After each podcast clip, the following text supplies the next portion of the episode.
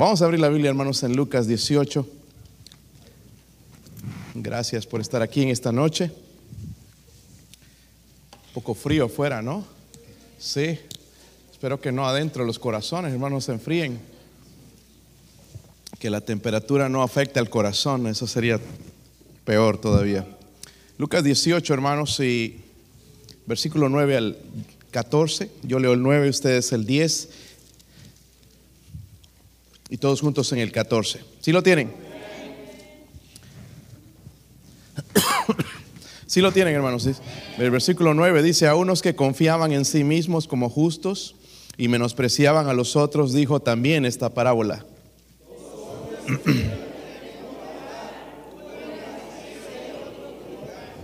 ¿Uno era qué? ¿Y el otro? No republicano, sino publicano. Okay, había una diferencia. El fariseo puesto en pie oraba consigo mismo de esta manera, Dios te doy gracias porque no soy como los otros hombres, ladrones, injustos, adúlteros, ni aun como este publicano.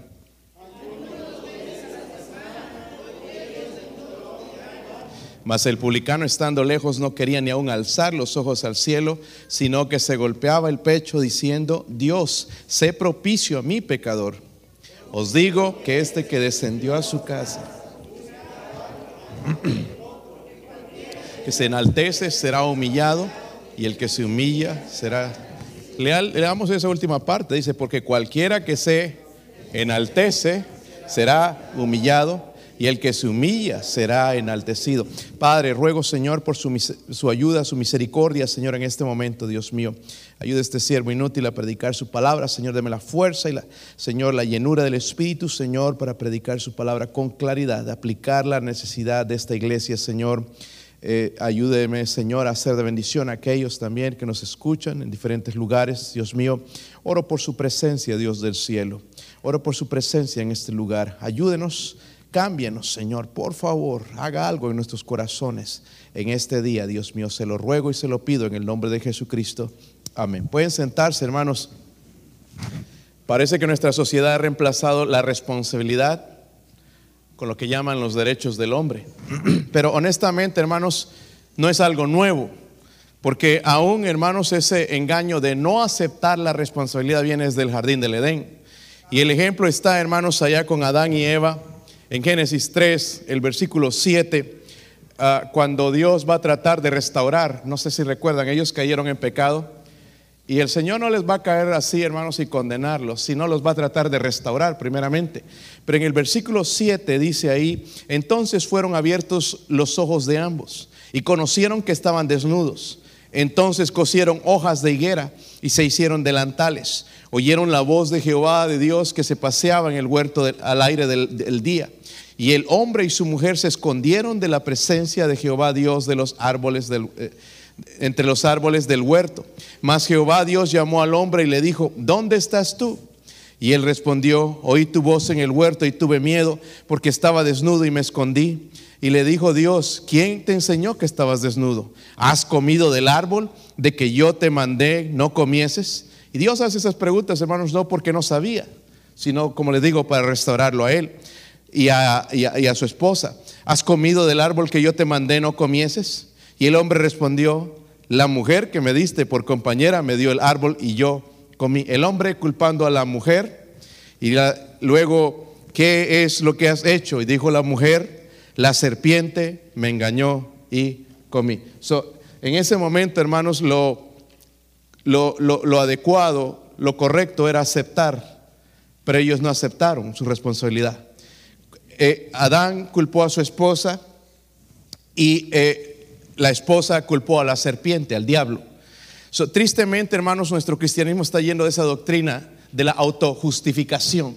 La autojustificación. Y Jesús también reprendió, recuerden a la iglesia en la Odisea, allá en Apocalipsis 3, versículo 15, les dice, yo conozco tus obras, que ni eres frío ni caliente, ojalá fueses frío o caliente, pero por cuanto eres tibio y no frío, te, ni caliente te vomitaré de mi boca. Esa actitud, hermanos, es la que provoca náuseas a Dios. No es la actitud de ser frío. Hay gente que reconoce, sí, estoy frío con Dios. O caliente, sería mucho mejor estar caliente. Pero si, no, es, es la actitud de estar en medio, tibio. Es la persona que no reconoce. Estoy bien, estoy yendo a la iglesia, estoy diezmando, estoy siendo fiel, leo la Biblia, me levanto a orar, vengo a la oración. Nunca reconoce en realidad que, está lejos de Dios. Y, Dios, hermanos, Cristo va a reprender esa, esa actitud fuertemente, porque el versículo 17 le dice, porque tú dices, tú dices, yo soy rico y me he enriquecido y de ninguna cosa tengo necesidad, y no sabes que eres un desventurado, miserable, pobre, ciego y desnudo. So, en, uno mismo, hermanos, piensa en sí mismo eso, ¿verdad? Y es la autojustificación. Decimos una cosa diferente, hermanos, a lo que realmente está pasando en nuestra vida espiritual. Y nosotros, hermanos, como cristianos, tenemos que aprender a admitir nuestra responsabilidad. No es el problema de nadie más, es el problema mío en mi corazón. No es buscar a quién voy a culpar por mi situación, sino es ver lo que Dios está queriendo que yo haga en mi corazón. en esta parábola, hermanos, que comienza ya en el versículo 1, del 1 al 8, primeramente va a mencionar la parábola de la, de la viuda y el juez injusto para enseñar a orar constantemente, no dejar de orar, la constancia en la oración. Yo no sé usted, pero si usted deja de orar, hermanos, vas a dejar de recibir bendición. Y esa parábola está animando al cristiano, hermanos, a no dejar de orar, de no desmayar, sino continuar en la oración. Esté bien el día, esté mal, esté enfermo, esté como sea, eh, continuar en la oración. Luego del versículo 9 al 14 sigue hablando de la oración con esta parábola del fariseo y del publicano. Pero ya no exhortando sino a la confianza, sino a la humildad, pero también a la perdón, a la responsabilidad. vamos a ver dos lecciones, hermanos. Miren el versículo 9 otra vez conmigo. Dos lecciones para esta noche que nos trae esta parábola. Versículo 9. ¿Lo tienen, hermanos? Mire lo que dice ahí. Jesús le dijo, hoy ha venido, perdón, estoy en otro capítulo. Versículo 18 es. Versículo, eh, capítulo 18, versículo 9. Dice a unos que, dice a unos que confiaban en sí mismo como justos. Soy yo primero lo que veo aquí, hermanos, la falsa suposición. La falsa suposición. So, describe un problema general. No es problema de este fariseo, es problema de nosotros. Okay? Dios quiere hablarnos con su palabra a nosotros también. Hermanos, si este libro fue escrito para ellos, entonces ¿para qué lo tenemos? Pero eh, en realidad este libro es para nosotros también. So, dice aquí que estos hombres confiaban en sí mismos como justos. Ahora, ¿qué es una persona justa? Número, hay dos aspectos en esto. Primero, por una parte, hace, hacer lo correcto, ser irreprensible, es decir, vivir de tal manera que nadie tenga algo que reprendernos. No hay nada que me pueden reprender, todo estoy bien, yo soy lo que soy y así soy y así me gusta ser. Número dos, por otra parte, ser justo también es tener una relación con Dios. Pero lo que nos aparta de esa relación con Dios, hermanos, es el pecado. Y en este caso, el pecado de la autojustificación. So, el Señor va a describir la actitud orgullosa del fariseo, ¿verdad? Dice en, el versículo que pensaba de sí mismo, el versículo 11, el fariseo dice puesto en pie, oraba consigo mismo de esta manera. Dios, te doy qué? Gracias porque no soy como los otros hombres, ladrones, injustos, adúlteres, ni aun como este publicando. Saben, hermanos, este, este hombre no estaba orando a Dios, estaba orando a sí mismo. Yo escucho esas oraciones, hermanos, estamos hablando con Dios, estamos hablando con la gente.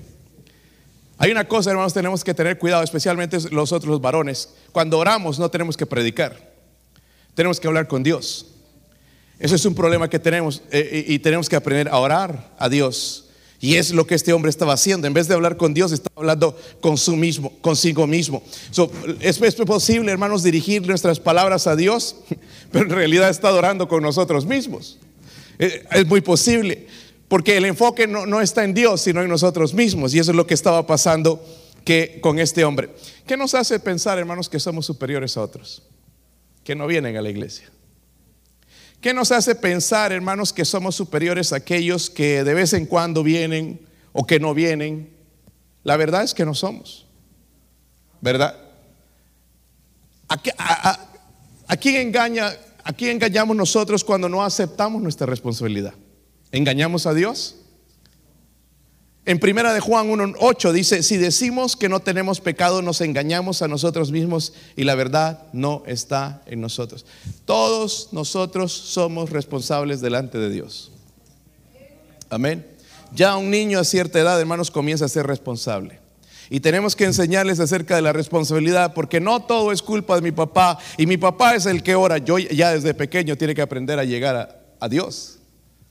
Yo les repito a mis hijos cada vez, ustedes tienen que aprender a caminar con Dios. Un día yo no voy a estar aquí. Ustedes se van a dar cuenta en un momento que necesitan a Dios y necesitan aprender a caminar con Dios. Hermanos, honestamente, muchos ya estamos bastante tiempo en el cristianismo y no hemos aprendido a caminar con Dios. ¿Sabe por qué? Porque no admitimos nuestra responsabilidad. Siempre buscamos a alguien y estamos con una falsa suposición pero estoy bien, no estoy tan mal como los otros, yo no me drogo, yo no tomo, yo soy fiel a la iglesia, pero en realidad algo está pasando en nuestro corazón. Algún mensaje, algo Dios tiene que decirnos, hermanos, incluso diariamente, si pusiéramos enfoque en la palabra de Dios, diariamente Dios nos hablaría. Pero ¿sabe qué? No admitimos nuestra responsabilidad. Vemos primeramente la falsa suposición. En el versículo 13 otra lección que es importante también, porque ahí va a hablar del publicano. Los publicanos eran no los republicanos, sino los que cobraban los impuestos. Los que cobraban estos impuestos, hermanos, en ese tiempo tenían que negar a Dios. ¿Sabe por qué? Porque tenían que robar. Tenían que robar a la gente porque para cobrar el impuesto tenían que sacar algo más que iba a hacer a ellos y tenían que robarle a la gente, a la gente que no tenía nada. Entonces ser un publicano era ser odiado, era ser un pecador y, eran odiados en la sociedad judía. Pero aquí entonces el Señor nos va a hablar de este publicano, porque era algo de lo más bajo en ese tiempo.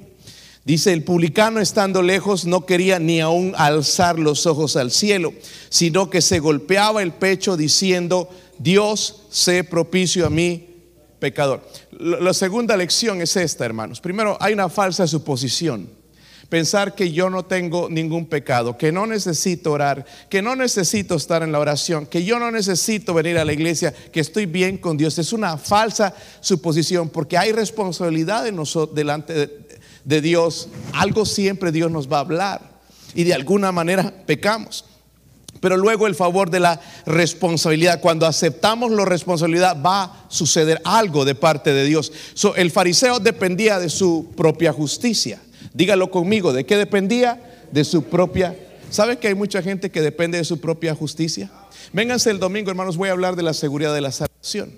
Voy a hablarlo, eh, pero desde el punto de vista bíblico, y lo voy a probar y lo, voy a mostrar, y, porque hay gente, hermanos, que, se basa en su, dependen de su propia justicia. Así eran los fariseos. Y miren lo que está diciendo este hombre, yo ayuno se les pedía a ellos nada más ayunar una vez, pero este, este ya iba a la milla extra, ayunaba más, soy más espiritual que los otros, se creía mucho más. Doy diezmo, dice, el, diezmo era la décima parte, ¿verdad? Pero este decía que daba el diezmo de todo. Este era bien espiritual según él, ¿verdad? Tenía palabras grandes para hablar, pero él se apoyaba, hermanos, en su propia justicia delante de Dios. Pero el recolector de impuestos es diferente, dependía de la misericordia de Dios. Y es lo que nosotros tenemos que hacer, depender de la misericordia, hermanos, y el perdón de Dios, porque Él está listo a perdonar. Pero como nunca admitimos la responsabilidad, ¿qué nos va a perdonar? Porque Él dice, si confesamos nuestros pecados si admitimos nuestra responsabilidad.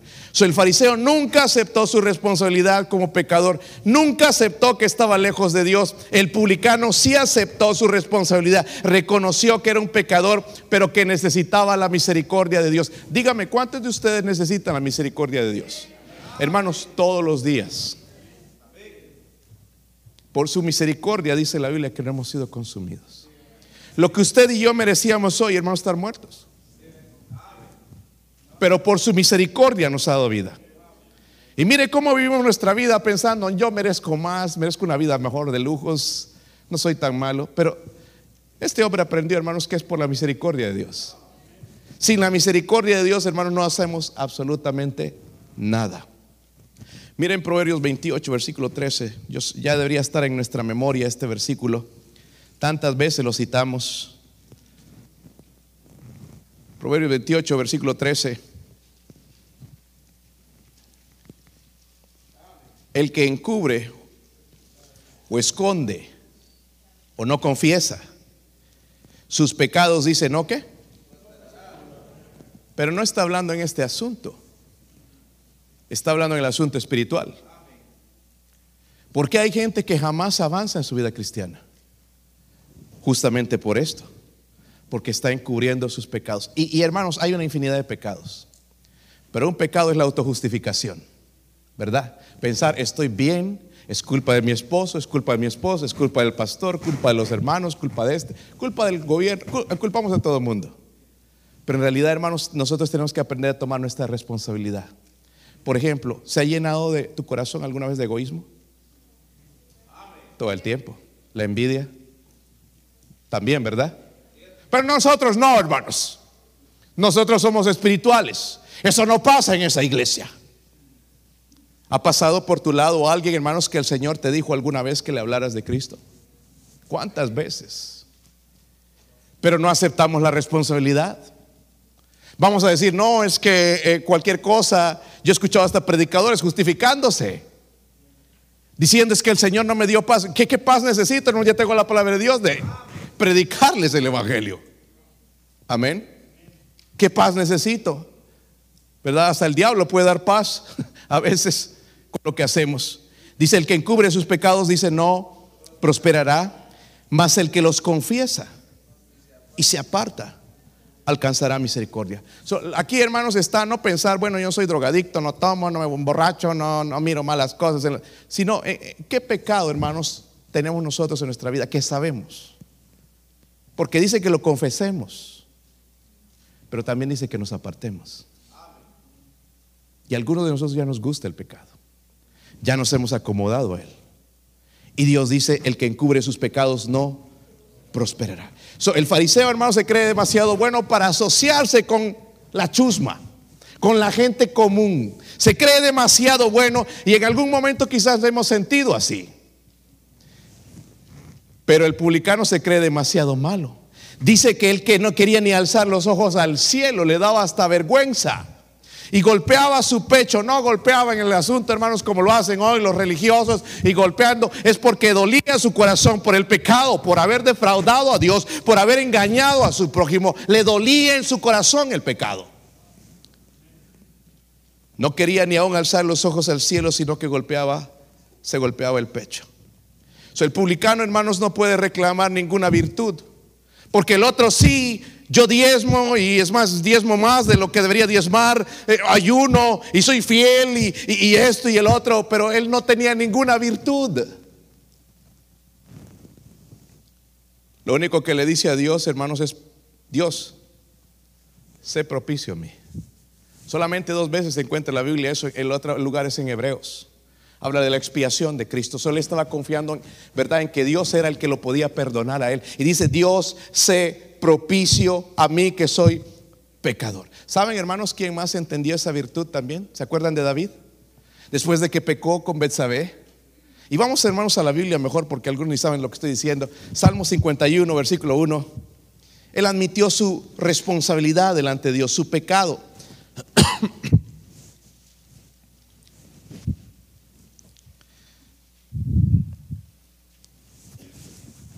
Si lo tienen, hermanos.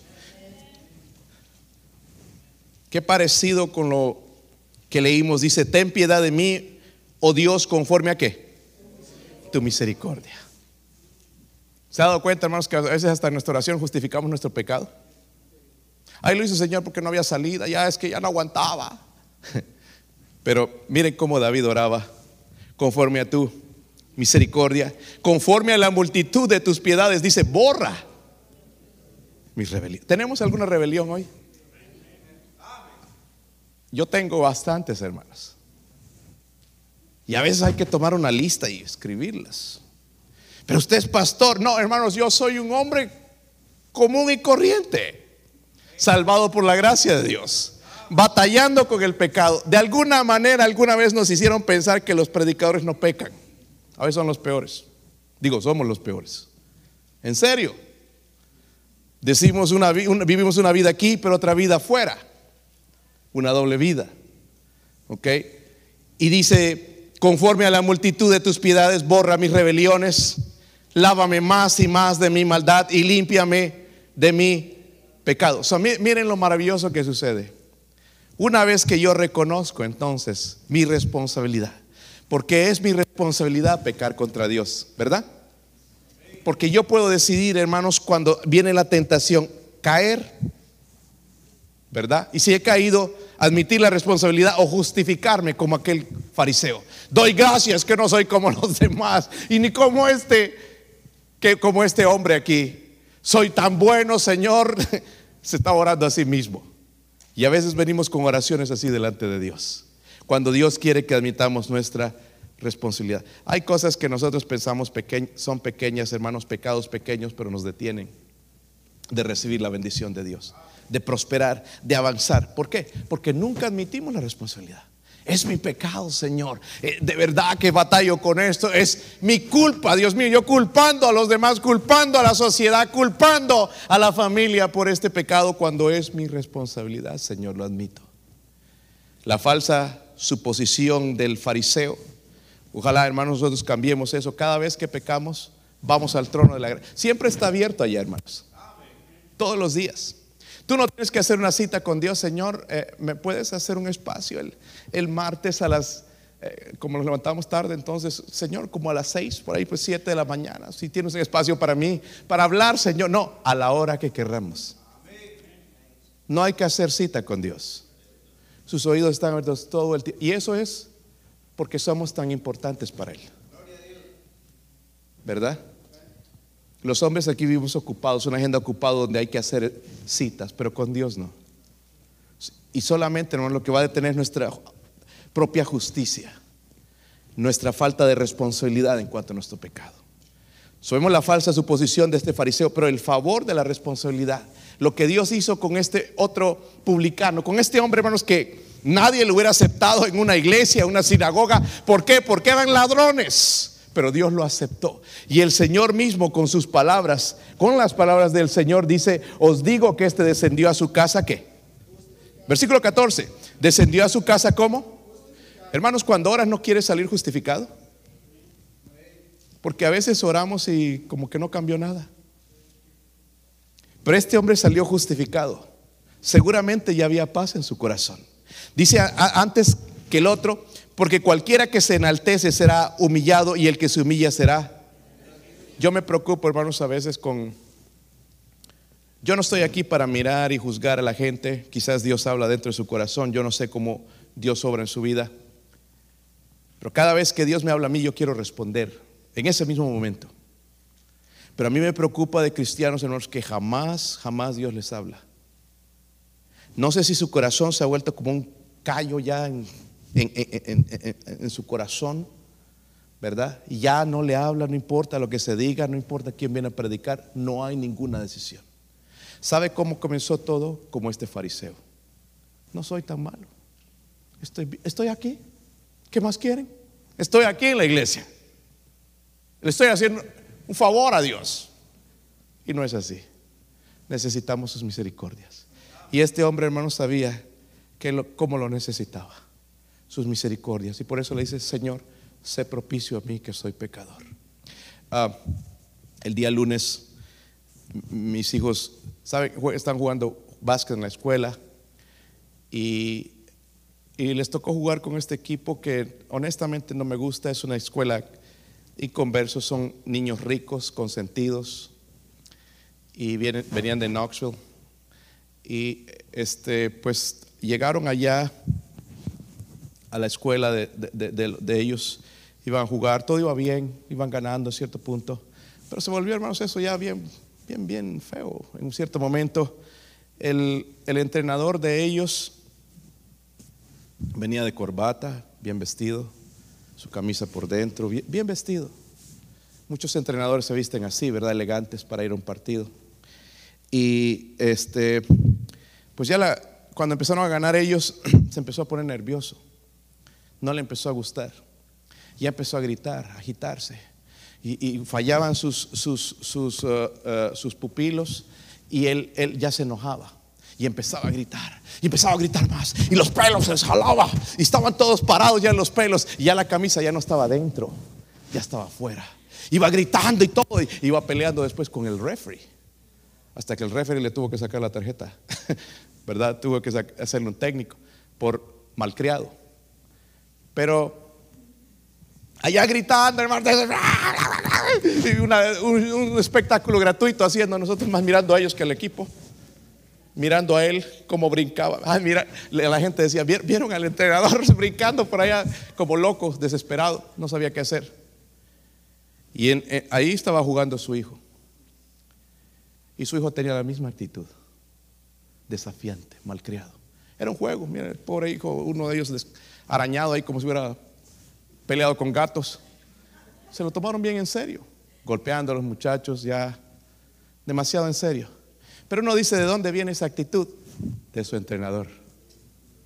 La misma actitud del entrenador. ¿Entiende? Y bueno, al final ganaron. Llorando y todo, y chillando, y haciendo y golpeando a los muchachos, y ganaron. Y al final el hombre tranquilo. Dios los bendiga. Saludando a todos los otros técnicos después. Qué hipocresía. Si hubiera perdido, los hubiera agarrado cachatadas. ¿Sabe qué? Otro malcriado. ¿Qué, qué, lo hizo tranquilizarse? Que ganó. Si no, no se hubiera tranquilizado. Pero este hombre es seguramente como ese publicano, hermanos. Doy gracias a Dios que no soy como los otros. Todos los demás, el, el, referee, no, el referee está a favor de ellos. Todos, están en contra de nosotros aquí. Cuando era su responsabilidad. Qué mala actitud. Y a veces tenemos esa actitud con Dios, hermanos, donde nunca reconocemos nuestros pecados. Lo que el Señor nos está diciendo, hermanos, que tengamos esta actitud nosotros de cuando oramos, humillarnos delante de Dios. No ir a Dios diciéndole y demandando cosas. Porque todo lo que Él nos va a dar, hermanos, es por su misericordia. Ojalá que Dios nos enseñe a orar y orar con esta actitud. Él dice, cualquiera que se enaltece será humillado y el que se humilla será enaltecido. ¿Por qué no oramos, hermanos? Mi esposa va a tocar alguna invitación rápido. Oramos y nos vamos a nuestra casa. Vamos a orar.